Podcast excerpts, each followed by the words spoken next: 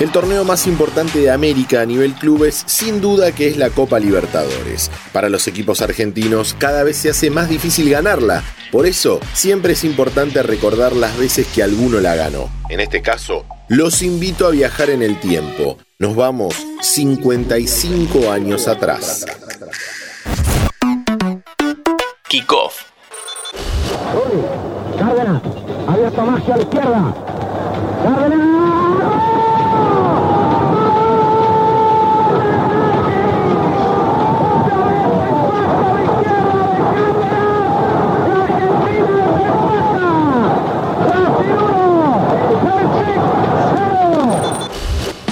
Hola, ¿cómo va? Recién escuchábamos el relato de un gol que pasó a la historia.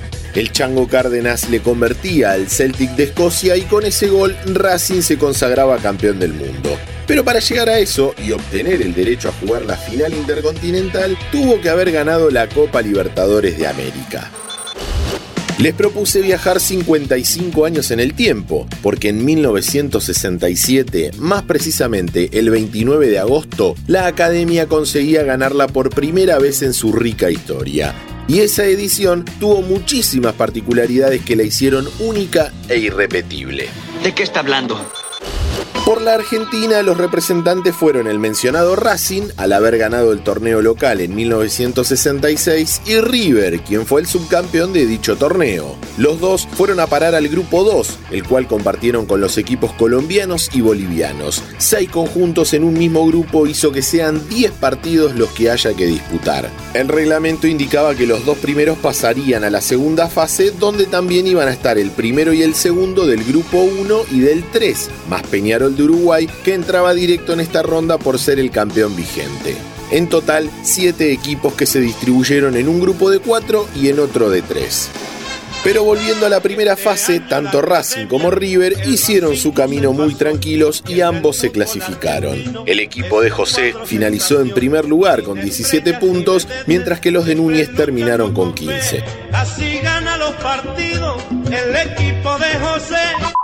Jugar la Libertadores ante era duro, era bravísimo. Y ya te digo, jugamos 20 partidos. Aparte viajamos a Colombia, a Chile. ¿Quién más estaba? Ah, a Perú con el Universitario de Lima, a Uruguay.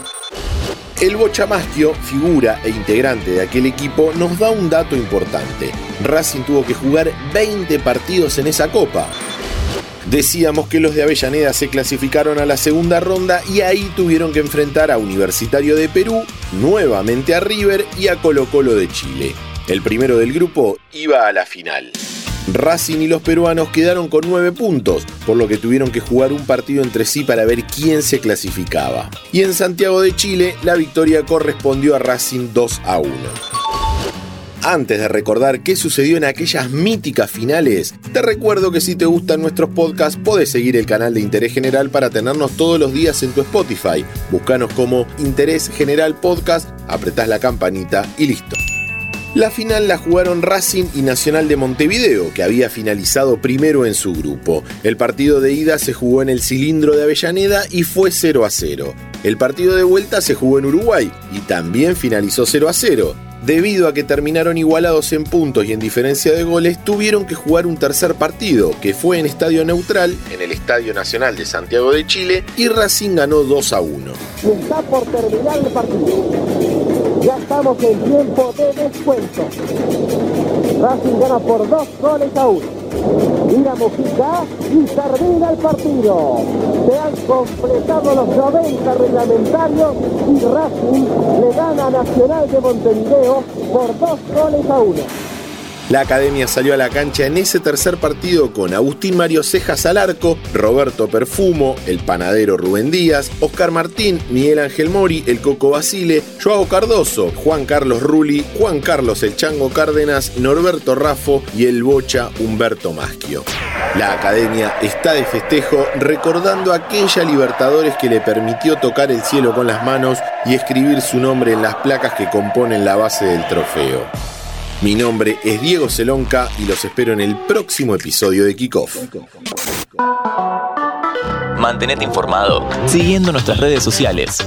Interés General Podcast en Instagram, Spotify, Twitter y YouTube.